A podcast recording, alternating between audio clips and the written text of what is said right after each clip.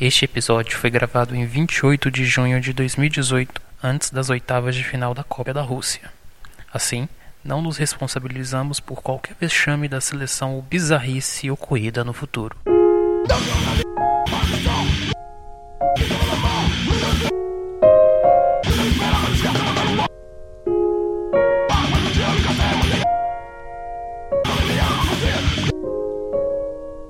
Introvertendo, um podcast onde autistas conversam. Brasil, hexacampeão, Um olá para você que escuta o podcast Introvertendo. Este é um podcast feito para neurotípicos, neurodiversos, pessoas que amam esportes e que também detestam. E hoje nós vamos falar sobre Copa, futebol e uma série de coisas. Falar sobre essa, essa galerinha maravilhosa que está aí no, no campo trabalhando. E meu nome é Thiago Abreu e eu lembro da cabeçada do Zidane na Copa de 2006. Meu nome é Letícia Lins e eu só queria dizer que México bateu de 3 na Alemanha, Suécia 2 a 1, Coreia 2 a 0. Eu acho que o 7 a 1 foi bem resolvido aí, você não acha não, Thiago?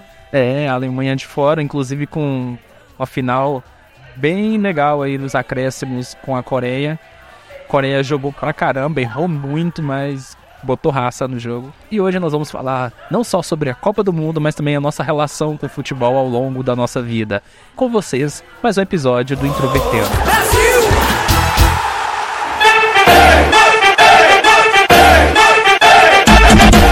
Quando eu era criança, tipo, meus 9, não, do- dos meus 8 até os meus 15 anos de idade, a minha família, principalmente a minha mãe, eles gostavam muito de me chamar de, de menina macha, sabe? Tipo, zoava muito com a minha cara. Porque eu morava num prédio, até os meus 9 anos eu morava num prédio que tinha quadra.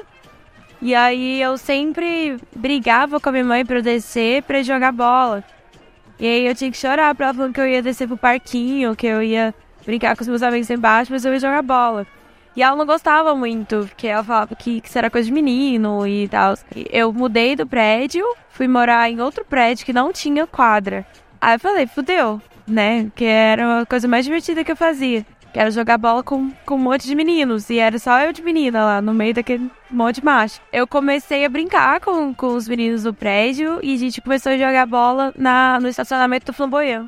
Que na época não era estacionamento ainda, né? Aí depois eu comecei aí os fins de semana, assim, sempre que eu podia, eu tava lá no prédio, porque a casa da minha avó ficava de frente, a minha madrinha mora no prédio, então assim, né?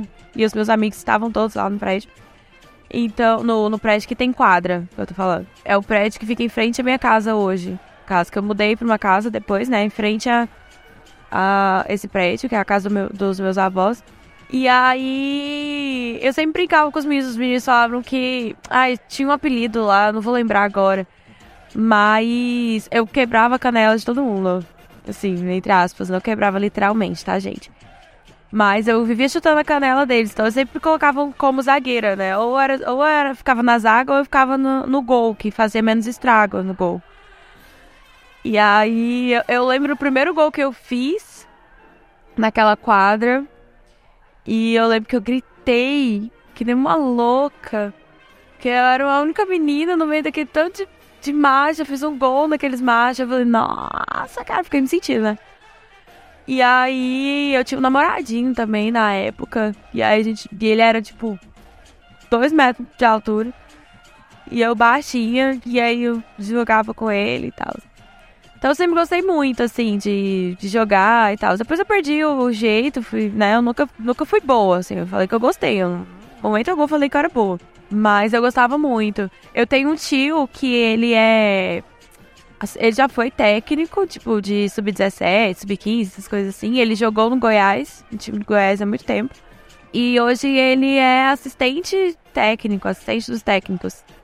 E ele já foi de, de vários times, assim.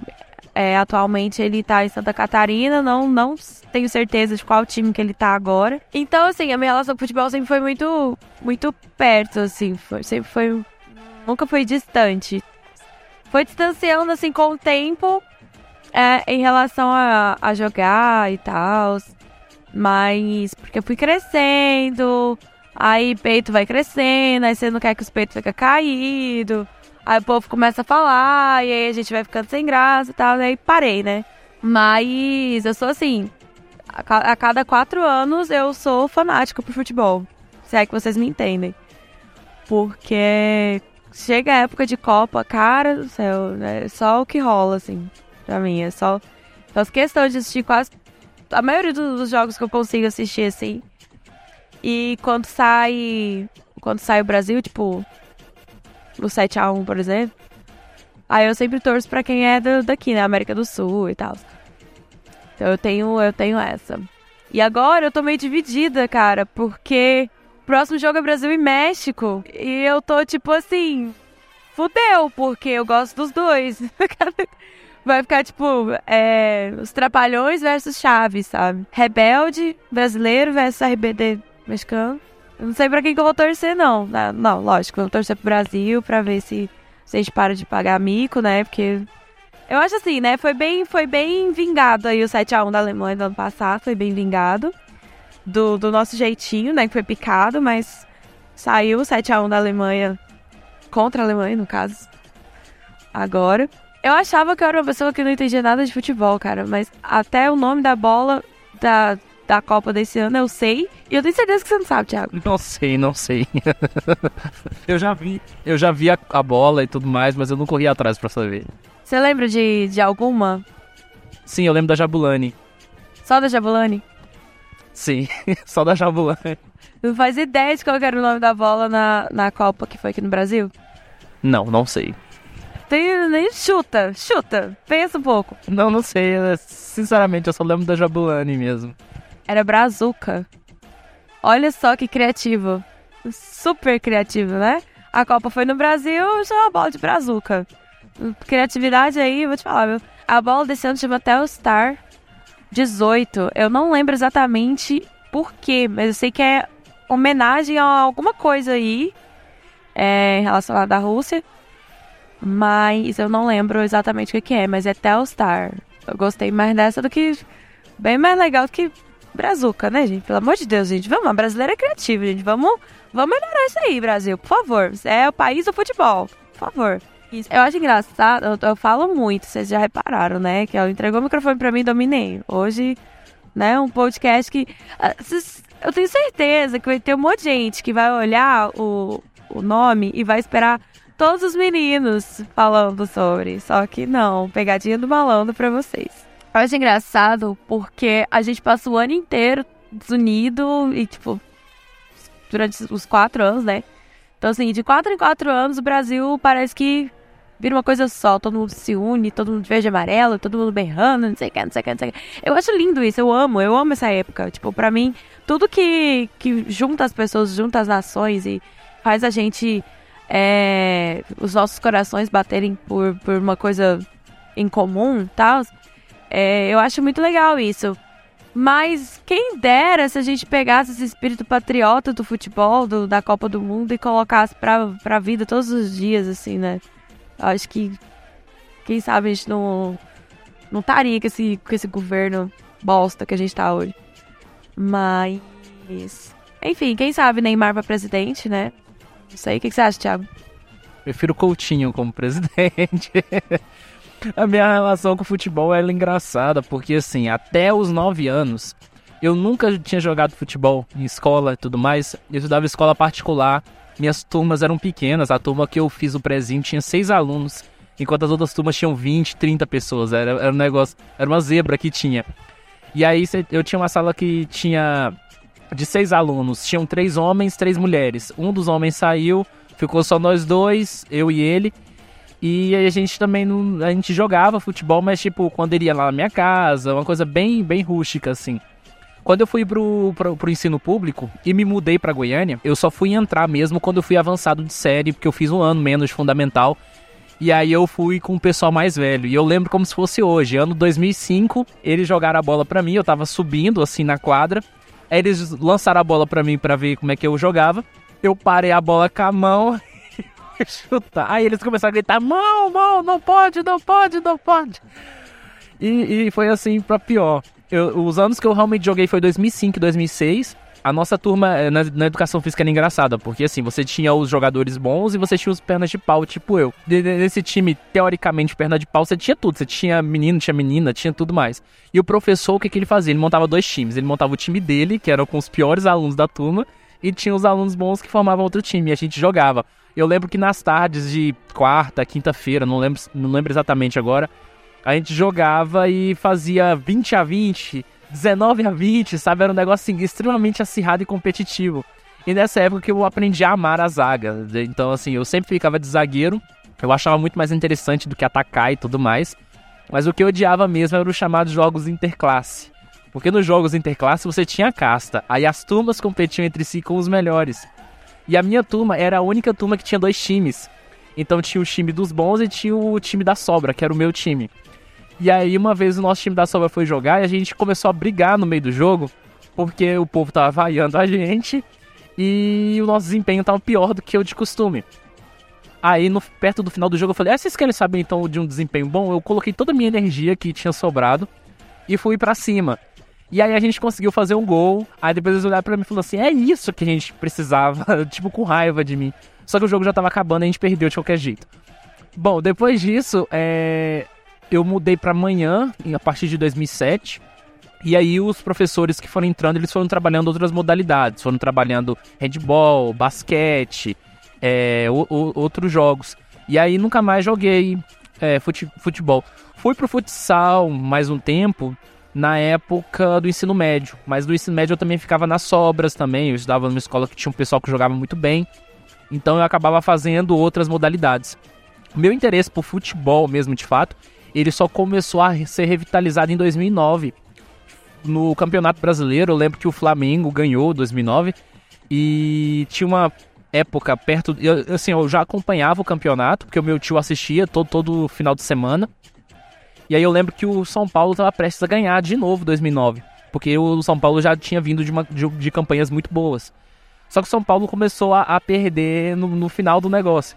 E aí o São Paulo, que tinha chance de ganhar muito antes do negócio terminar, acabou deixando pra trás. E aí o Internacional e o Flamengo passaram em cima.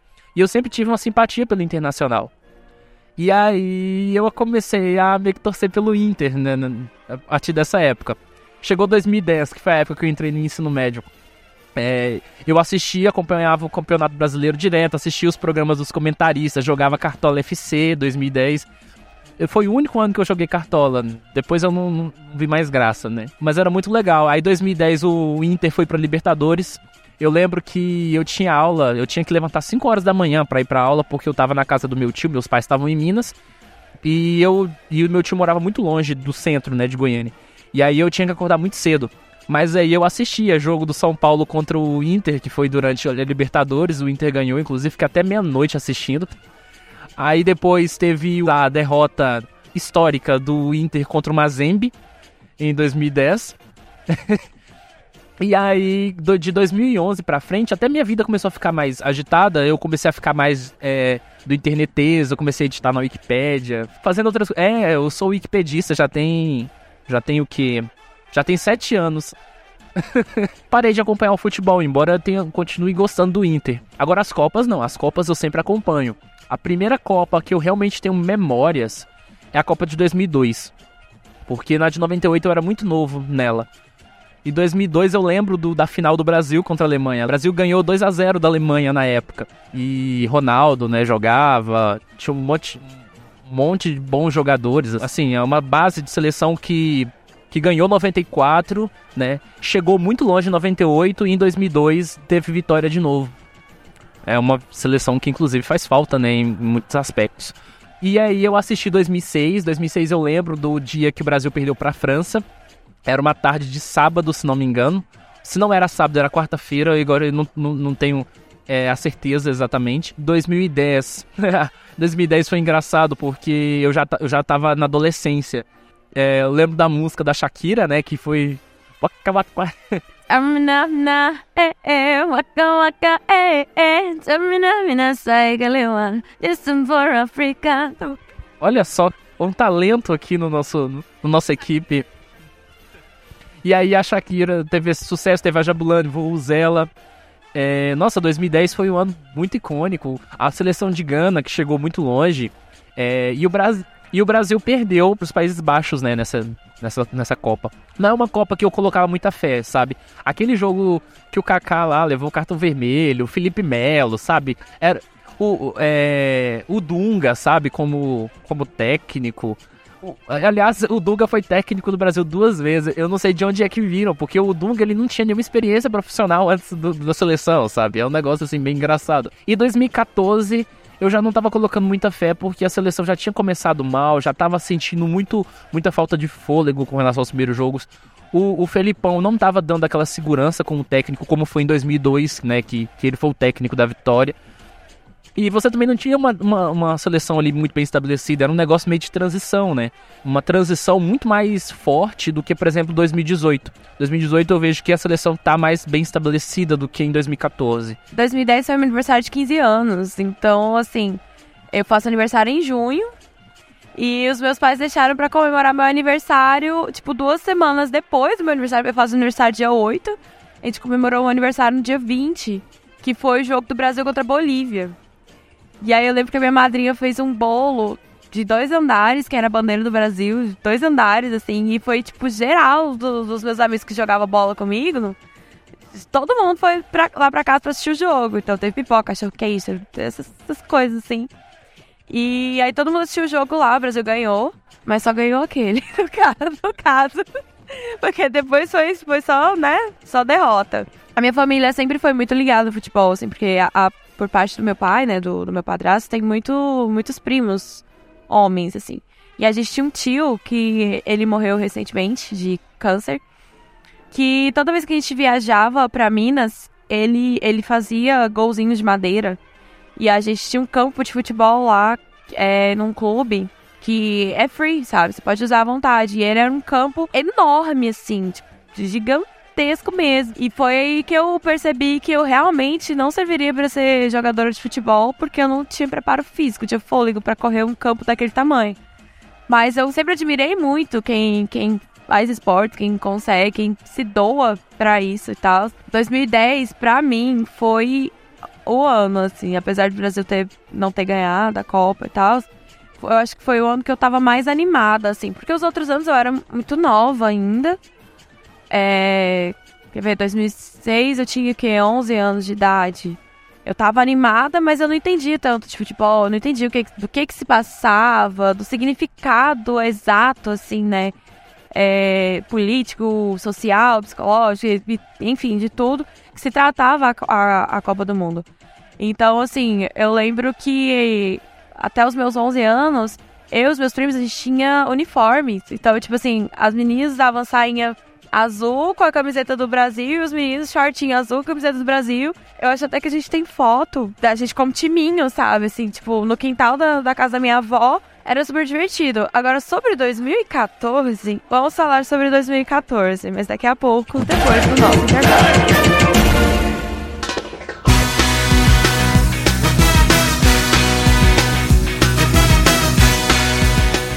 Então vamos falar de Copa de 2014, alegria nas pernas, alegria pro povo, tabelando, 7 a 1 é, Davi Luiz, Thiago Silva chorando, Neymar apagado. Ah, decepcionante. Eu acho que a primeira decepção minha com relação à Copa de 2014 foi a escolha de sedes. Goiânia ficou de fora da sede, sendo que já tinha estádio, já tinha tudo, e saiu Cuiabá.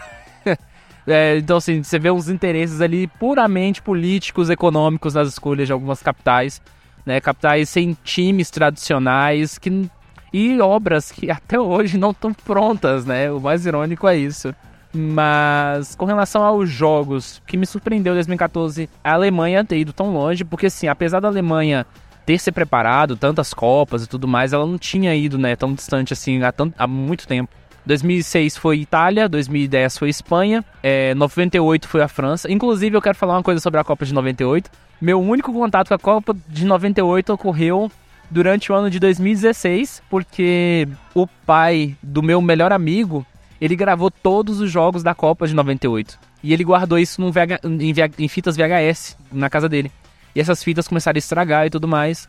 Aí um dia eu cheguei na casa do meu amigo, Paulo, Falei assim, não, faz o seguinte, se você me der esse aparelho de VHS que vocês têm, que eu tava precisando de um aparelho de VHS pra é, converter vídeos, eu converto todas as fitas que tiver, vocês tiverem aí de casamento e tudo mais. E ele topou, falou com os pais, eles toparam. E aí eu digitalizei, passei pro computador o- o- as, as festas e tal. Inclusive a festa de aniversário de dois anos do meu amigo foi na final de 98, então tava todo mundo triste porque o Brasil tinha perdido de 3 a 0 pra França.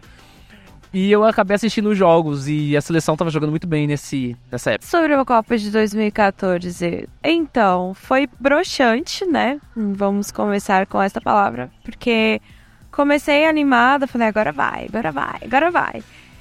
Não foi, né? Deu pra perceber que o Brasil tava meio assim, eu acho que tava todo mundo esperando que fosse melhor por ser o- é, tá jogando em casa. Eles, eles chegaram a treinar aqui em Goiânia, não chegaram? Sim, não só treinar, mas também de fazer alguns amistosos em Goiânia, pelo menos pra compensar a vergonha de não ter escolhido é, a, a cidade que tem o estádio Serra Dourada pra isso, né? Não, e eles gastaram, tipo, uma fortuna pra reformar o estádio, os ginásios e tudo, e não ser usado, né? Mas, enfim, vamos relevar. Eu queria muito, muito ter ido pra Brasília, ter ido pro, pros outros lugares, pra assistir pelo menos um jogo, né? Porque eu nunca fui no estádio pra assistir jogo de futebol. Nunca fui. E eu sempre tive vontade, mas o, o meu pai, ele sempre foi meio chato com isso, de falar que, ah, tem briga, não sei o que, não sei o que, não é lugar pra menina, não sei, essas coisas, né? Não é lugar pra mocinho e tal. E aí, eu sempre acabei sendo muito privada em relação a isso, mas eu acredito que um dia eu ainda vá, porque eu gosto dessa, dessa emoção de, de torcer, de ver a galera ali e tal. Eu não tenho muito o que falar sobre, sobre a Copa de 2014, porque não rolou, né?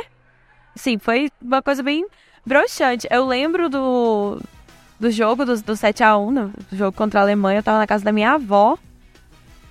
E aí eu lembro que eu não acreditei, cara. A gente ficava assim. E eu comecei a xingar. E, tipo, a, a família da minha mãe, né? Por parte da minha mãe, são evangélicos. Então, assim, eu, aí eu começava a xingar e eu não podia xingar. E eu ficava assim, "Tu- hum, desculpa, né?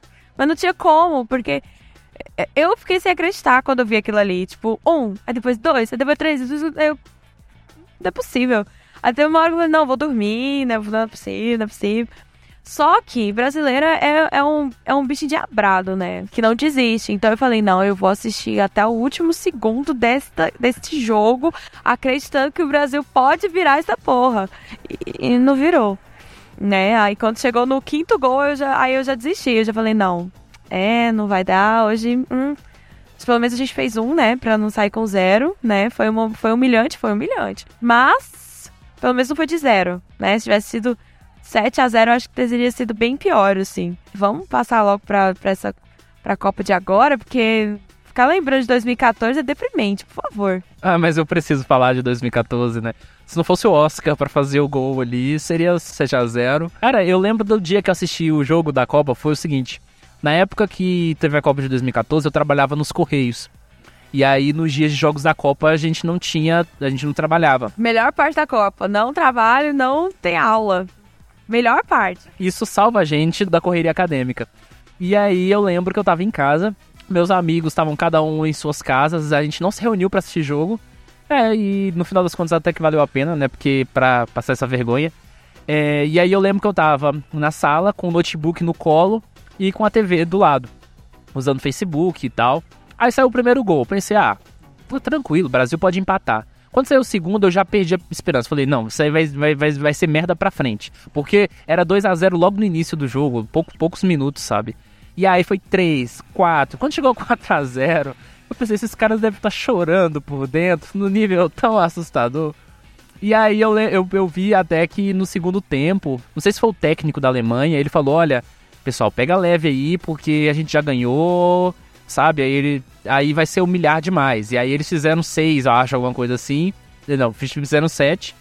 Depois que eles fizeram sete, aí foi lá o Oscar lá, desesperado pra tentar diminuir a vergonha com fazendo um gol pra não fechar o placar com zero. Mas foi a maior goleada na história da Copa, então isso vai ficar marcado aí é, por, por muito tempo, até outra seleção também dar outra goleada desse nível.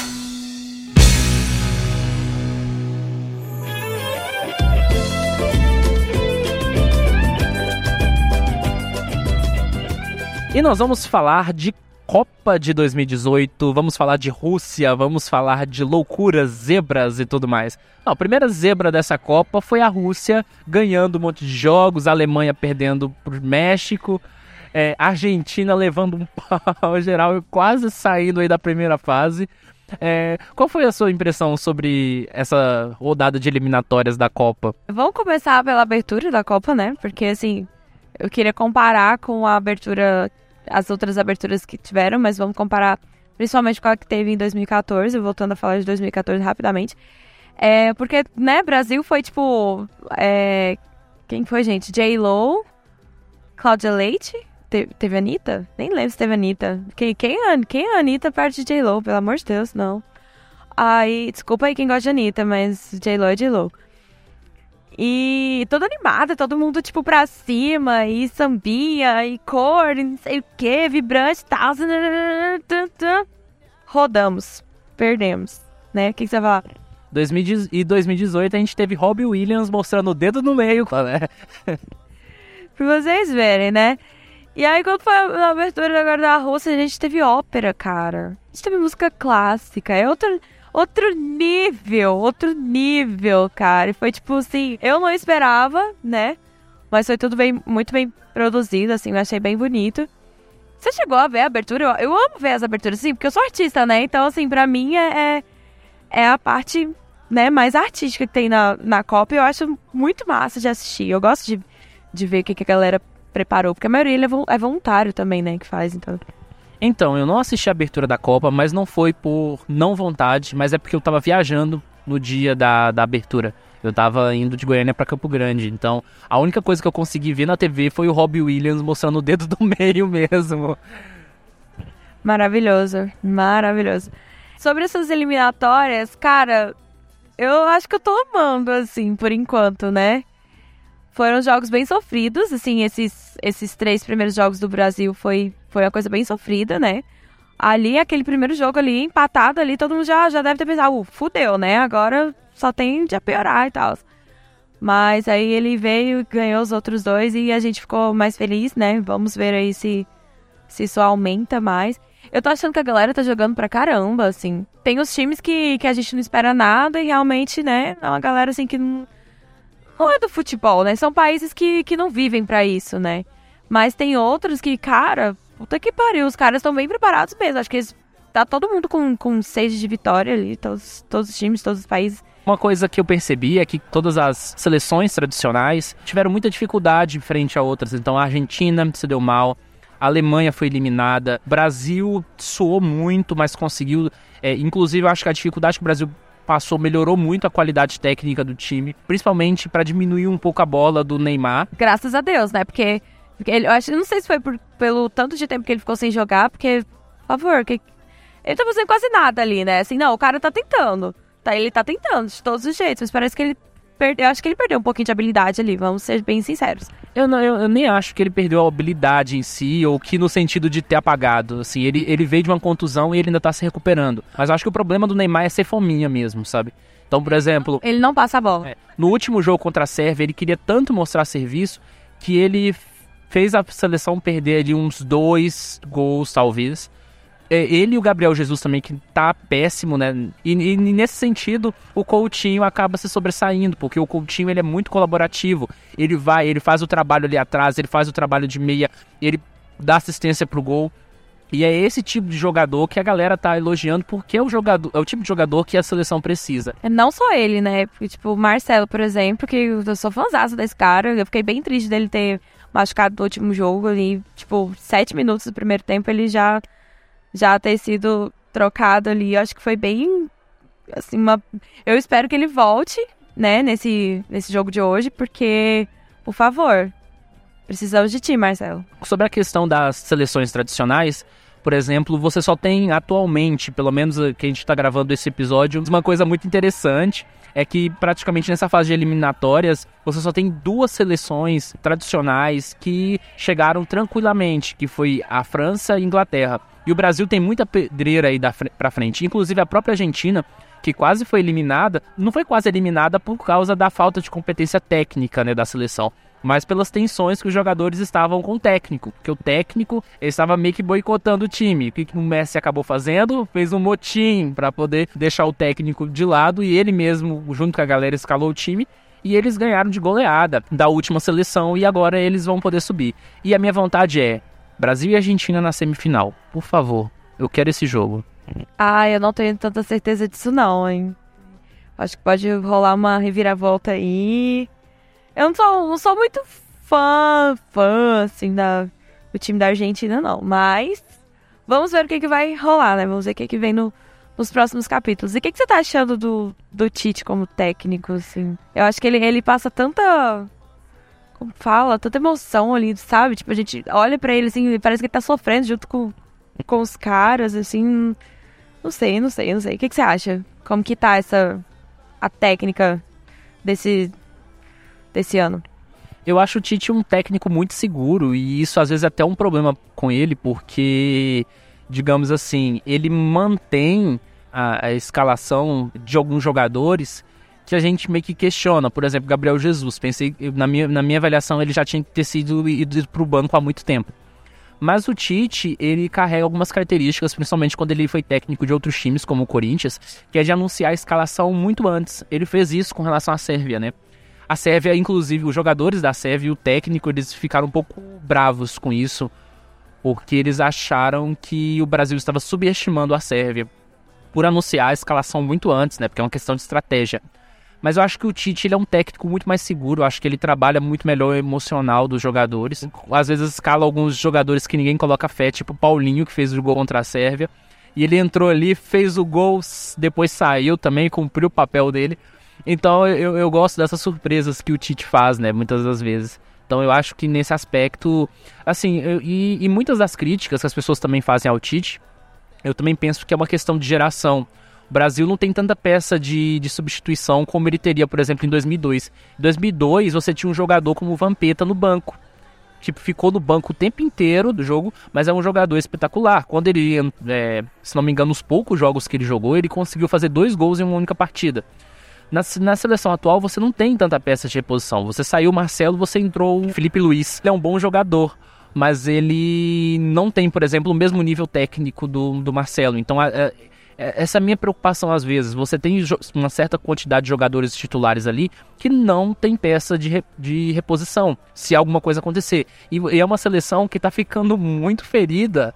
Né? No, joga, no jogo contra a Sérvia, você tinha um monte de jogador machucado, assim que você fala, de onde vai arrumar mais jogador aí? Não, mas, gente, olha o tamanho daqueles caras da Sérvia. Por favor, né? Por favor. Os caras têm o quê? É, parece que é 10 centímetros a mais assim, é, que, o, que, os- que o time brasileiro. É, quando eu vi aquilo ali, eu falei, fudeu, né? Vai sair todo mundo quebrado. Neymar, coitado, vai se quebrar ali. Eu não sei se você reparou, mas assim, é, saiu o Marcelo e tal. Depois ele tirou o Coutinho. Você acha que ele tá tentando fazer um, um resguardo ali, tentando é, cuidar dele? Eu, eu não sei, porque não, acho que não vi um motivo plausível pra ter tirado ele nesse, nesse último jogo, não. Não, eu acho que assim, quando, quando o Tite tirou o Coutinho e começou a colocar um monte de meias no lugar, eu acho que ele já tinha ali chegado à conclusão de que a Sérvia não ia ganhar mais o jogo, que o Brasil poderia somente ficar ali mantendo o tempo, Brincando, né? é, ia reservar o, o Coutinho para descansar. Eu acho que era isso. Então, por exemplo, teve um momento que o Tite fez uma mudança no time, que ele deu uma, uma força maior pro, pro meio de campo que tava ali fraco, para ver se conseguia partir maior, ma, maior pro ataque. E aí chegou um outro momento também que ele falou: não, eu posso tirar o pessoal que tá mais no ataque e, e colocar mais no meio, porque não, o- a Sérvia não vai conseguir fazer mais nada, já tinha desestabilizado eles emocionalmente. É, a, Su- a Suíça na, no, jogo já tinha feito é, um, um gol, então já estava classificada, né? Já tinha tirado a Sérvia de caminho. Então a Sérvia, naquela altura do campeonato, não podia fazer muito para poder conseguir se classificar. E aí o Tite, eu acho que foi uma decisão sábia, assim, de preservar jogadores. Mas eu tô muito preocupado com esse excesso de cartões amarelos. Mas Ne- você pode perceber uma coisa, o Neymar, ele se comportou muito melhor no jogo contra a Sérvia, justamente por esse medo do cartão. Caiu menos. Eu contei quantas vezes ele caiu. Ele caiu exatamente. Não, foram cinco? Cinco vezes. O Neymar caiu apenas cinco vezes nesse jogo, que eu contei, né? Que eu prestei atenção. Agora eu não sei se, se foi mais, né? É relevante, mas enfim. Eu percebi é, nesse jogo que o Neymar não estava não só com medo do cartão, mas como ele também estava pensando na crítica do público, porque o povo criticou muito ele por estar tá caindo. E aí você vê que nesse jogo, quando ele era derrubado de verdade, mas o técnico não dava falta, ele levantava de imediato e saía correndo. Então, assim, é, é, essa ação mais proativa dele é realmente muito melhor. O Neymar, ele é, ele é, ele é um caso, assim, muito engraçado na minha vida, porque eu sempre fui muito fã dele antes, né, assim, que quando ele jogava. Você era Neymar Zete? Nossa, eu nem sabia que esse termo existia, mas tudo bem, né? Enfim, eu era fã dele, cara. Eu não achava ele bonito, não. Não achava ele. Nunca achei Neymar bonito assim, não, querido. Naquele cabelo de miojo ali, pelo amor de Deus. Mas. Eu era fã do cara, porque, velho, o cara é. Sei lá quantos milhões ou bilhões, sei lá, que ele tem. O cara nem precisava mais estar tá, jogando. Ele tem dinheiro suficiente para ele aposentar e viver a vida dele para gerações e outras gerações, sabe? Ele mesmo já falou isso. E o cara tá ali, tá tentando, sabe? É, mesmo com as críticas nas, nas, costas dele, mesmo com, com tudo que, que as pessoas jogam em cima dele, o cara tá ali, o cara não desiste, saca? Eu não, eu não sei exatamente o motivo, né? Sei lá se é por, por fama, por não sei o quê, mas eu no lugar dele, se eu tivesse esse tanto dinheiro, cara, se eu fosse jogador de futebol, se tivesse o dinheiro que ele tem, eu aposentaria ficar correndo atrás de bola, nem a pau de penal. Ia viajar o mundo, ia viver minha vida, fazer as coisas que, que eu tenho vontade de fazer. Então, assim, eu admiro pra caramba o cara, apesar de, de né, tá... A gente entende que ele tá se recuperando ali no primeiro jogo, não sei se, se você viu, pisaram bem no dedo dele que ele fez a cirurgia, então, tipo assim, eu fiquei morrendo de dó. Eu fiquei com muita dó dele, falei assim, ó, pô, dedinho não, por favor. O dedinho do cara não. Mas, assim, eu admiro pra caramba o menino Ney. Fiquei mais apaixonada ainda no Coutinho também agora. Mas eu preciso falar que a, o meu troféu, joinha, o meu chapéu, vai pro nosso goleiro, que parece o Thor. É, é, teve, eu, eu, não, eu não sei de onde que o Paul tirou, assim, mas depois que eu passei a perceber um pouco mais o desempenho dele, tudo ali no, no jogo, eu vi que ele realmente ele lembra o Thor, cara. E é engraçado, porque no último jogo, eu tava na casa de, um, de uns amigos, né? Então, tipo, foi uma galera, tipo, assim, mais de 20 pessoas no apartamento assistindo o jogo. E todo mundo falando, nossa, ele é o Thor, é o Thor, é o Thor. E eu, véi, vou, vou, vamos ver se, se o Alisson parece o Thor mesmo, né? Aí eu olhei assim, velho, ele parece mesmo. E as defesas dele é engraçado, porque a maioria das defesas dele é. Gente, vou fazer um gesto com a mão, que agora vocês não vão ver, mas, mas é tipo batendo assim com a mão com o punho fechado. Aí a gente fala que é o martelo, que é ele fazendo o martelo. Então, assim, eu, eu vi pelo menos umas sete defesas, cinco, sete defesas, sei lá, dele, fazendo assim, sabe? Tipo, dando um soco na bola. E a gente fala, não, ele tem um martelo na mão, cara. O cara é o Thor. Então, assim, eu tenho que tirar o meu chapéu pro Alisson, principalmente nesse último jogo, que o cara agarrou todas. Foi muito lindo, muito lindo. Tá de parabéns. Tá de parabéns. Inclusive, me chama de Telstar e me agarra. E ele jogou no Inter, tá? Só queria é, destacar isso. Embora eu nunca coloquei fé nele. Eu, eu, quero ver como é que vai ser o desempenho dele nos próximos jogos. Mas eu, eu ainda não estou confiante. Mas, galera, principalmente os comentaristas os, das redes de TV fizeram referência ao fato do Tafarel estar tá por perto e, tá, e ter se sentado ali e tal. E o povo falando, ah, ele fez isso porque o Tafarel deu dica e tudo mais, né? Porque o Tafarel é, o, é o ícone, né, do futebol brasileiro. Ah, não, vou defender meu, meu futuro marido até a morte. não, não sei, não sei se é por causa do, Tafarel, não. Nem, nem sabia que ele tava ali, pra falar a verdade, nem... Quem, quem, nem tava reparando que ele tava ali, não. Mas, enfim. Eu sempre fui muito fã de, de goleiro, né, também. Porque a maioria das vezes eu jogo no gol. Jogava, né, pelo menos. Então, assim, Júlio César pra mim era o cara, velho. Velho, ele era o cara pra mim. Eu lembro que toda vez que eu jogava com, com os meus primos e tal, mesmo sendo menina, sempre que eu defendia uma bola lindamente, mas Júlio César do Brasil. Ah, era muito bom, era muito bom, cara. Eu sempre gostei muito, muito, muito, muito. E aí, qual é a sua expectativa pro jogo? Pra este jogo contra México? Né? Que é os Trapalhões versus Chaves. Nós temos aí oitavas de final, quartas, semi. Então nós temos aí quatro jogos se o Brasil sobreviver a todos eles. Brasil contra o México, eu acho que vai dar um. Eu acho que a princípio o jogo pode ficar empatado na maior parte do tempo e o Brasil pode desempatar no final. Embora o goleiro do, do México seja o grande, a grande força do México. Né? O, cara é, o cara é monstruoso. Então eu acho que o Brasil vai tentar muito, muito, muito entrar nesse gol. E aí o México vai, vai. Mas aí o Brasil vai continuar fazendo pressão, pressão, pressão, igual como fez, né? Com relação ao segundo jogo, que só abriu durante os acréscimos. Então acho que isso pode acontecer. Mas pode. É. É, mas pode acabar indo nos pênaltis, sabe? Eu, eu tenho esse medo. Mas se o Brasil sobreviver a esse jogo, aí o Brasil pode acabar, se não me engano, jogando com a França, dependendo dos resultados, né? Da, da França. Da França não. Eu não sei, assim, é, eu não sei se é a França, mas enfim. Se tudo der certo, Argentina também bem, Brasil enfrenta a Argentina, Brasil ganha da Argentina, Brasil vai pra final, enfrenta a Suíça, enfrenta o quê? Enfrenta Bélgica, não, não sei qual, qual. Porque assim, eu sei que tem os, as seleções que estão nos, nos primeiros grupos são as melhores seleções. Eu sei que as, as, seleções que estão nos últimos e que vão se enfrentar não são seleções tão tradicionais. Mas a minha torcida é mais ou menos essa: Brasil ganha do México, passa nas quartas, chega na segunda, enfrenta a Argentina e ganha da Argentina, e vai pra final e, e destrói. É. Mas você espera que o Hexa venha ou não? Sinceramente, é, eu não diria assim, nossa, o Hexa vai vir, eu tenho certeza.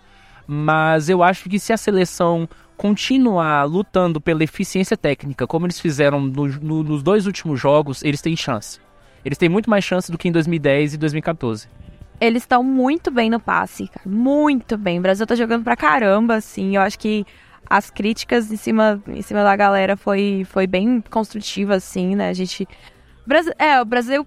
Os brasileiros pegaram pesado, né? Assim, a gente foi, foi bem cruel com eles, de uma certa forma tem que pegar mesmo. Primeiro jogo, o Brasil errou demais. Aí o segundo eles já melhoraram absurdamente. Jogaram ainda mal no primeiro tempo. No segundo eles melhoraram absurdamente. E esse último jogo, nossa, foi muito melhor do que os outros dois.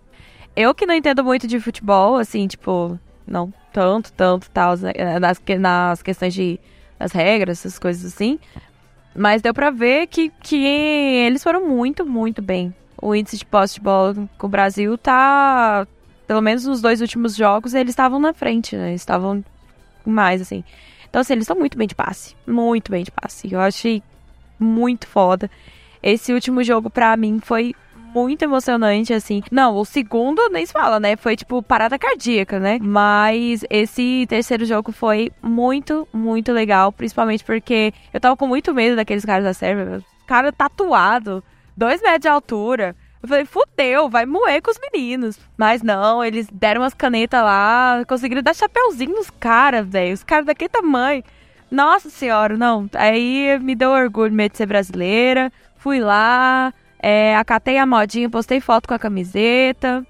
E assim, só não coloquei aquele 100% Jesus, porque Jesus não tá jogando porra nenhuma.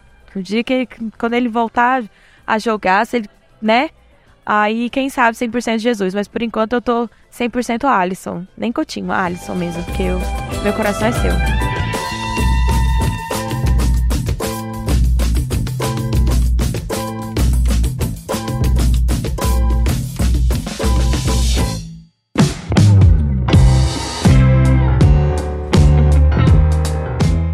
Olá pessoal, hoje nós temos mais uma leitura de e-mails desta vez um único e-mail, na verdade, da Thaís Musken, que já mandou um seu recado para nós aí alguns dias atrás. E desta vez eu preciso inclusive fazer um agradecimento público a Thaís, que é o seguinte: dois dos nossos episódios do Introvertendo, que era o episódio 6 e episódio 8, não estavam disponíveis para o público. Nós fizemos o upload, nós confiamos no nosso servidor, inclusive fizemos, chegamos a fazer alguns testes mas os episódios não estavam chegando a ser reproduzidos. Por isso, se tiver qualquer episódio do Introvertendo que você não consiga ouvir e você veja que seja uma falha do sistema, de alguma forma avisa a gente, manda um e-mail ou avisa a gente pelo Facebook, na lista de comentários do post, é, porque é importante para nós esse feedback. Porque às vezes funciona para nós, que nós somos administradores, né, digamos assim, das contas, mas para o público não está rodando. Então esse feedback é importante. Ela disse isso para nós. E os dois episódios agora estão corrigidos, tá, pessoal? Então, se você não conseguiu ouvir o episódio 6 e o episódio 8, tá disponível. É só correr aí e executar. Com relação aos episódios da Letícia, né, que é o episódio 8, e também com relação ao episódio 9, que é o episódio de inclusão da universidade. Ela disse o seguinte: Eu também tenho esses extremos de falar muito ou não falar nada. Hoje eu tento me policiar, dependendo de com quem estou falando. sabendo que sou Asperger, eu até tá com uma, é, um foda-se para algumas coisas com algumas pessoas, mas às vezes eu opto por me esforçar para parecer mais neurotípica, ao menos em entrevistas de emprego e coisas parecidas. Não gosto, mas como não me vejo montando meu negócio e trabalhando de forma autônoma, é minha opção atual. Quando alguém vem falar comigo dos seus problemas, eu tento ao menos esboçar umas reações de tempos em tempos no meio de uma conversa, porque percebi que as pessoas se importam com isso e às vezes se sentem melhor em desabafar, mesmo que o problema continue igual. Como uma pessoa que busca sempre a função das coisas, eu sempre me senti inútil ouvindo, mas acabei descobrindo que não é bem assim. Ainda mais porque muita gente se importa mais com o simbolismo da coisa do que com ter um resultado prático. De novo, é apenas uma opção minha deixar a minha agir assim, Letícia, mas é minha dica. Caso você queira pensar em motivações para os outros virem despejar suas reclamações do mundo alheio em vossas cabeças. Por experiência, nos mantermos em silêncio é entendido como não nos importamos com a pessoa, ao invés de simplesmente saberem que não temos ideia do que dizer de útil. Então, é, vale uma dica não só para Letícia, mas para todos os aspes com relação a desabafos alheios. Uma coisa muito legal que a Thaís também disse é com relação ao fato da Letícia não conhecer outras mulheres com síndrome de Asperger e ela até e as duas até vão estabelecer um certo contato, né? Pelo menos é o que a Letícia deseja. E eu direciono isso a todas as mulheres Asperger que participam, que ouvem o nosso podcast. É, nós, nós somos um podcast predominantemente masculino porque esse universo ASP é muito, muito formado por homens e justamente por isso muitas vezes acaba sendo meio machista. Então é, é muito interessante vocês, digamos assim, darem as caras, né, nesse sentido, é, de, de entrarem à frente e nós, nós prometemos dar todo o espaço para vocês, inclusive é uma coisa que eu já estava conversando com a Letícia há um certo tempo e vocês vão ver isso em episódios futuros, que é a ideia de fazer episódios, né, do Introvertendo só com mulheres, mesmo que o quadro seja predominantemente masculino. Então a gente quer trazer né, entrevistadas e tudo mais, mas a gente tem um, uma dificuldade muito grande em conseguir fontes, né? Não é nem todo, não, é to, não são todas as pessoas que querem se expor e tudo mais, mas se você ouve o nosso podcast, você gosta do nosso conteúdo e você quer falar de você, você é mulher e e até em outros campos também, né, da, da, das identidades, das identidades e gêneros humanos, você quer falar, você quer ter um espaço, entre em contato com a gente, manda o seu e-mail aí é, no ouvinte.introvertendo.com e, e, e, e, conversa, a gente conversa com você, troca um feedback aí, vai ser, vai ser muito legal essa troca, né? Não é porque o nosso episódio, o nosso podcast já, é, já tem muita gente que a gente não tá aberto aí não. Então podem, podem falar com a gente aí que nós estamos aqui. Até mais.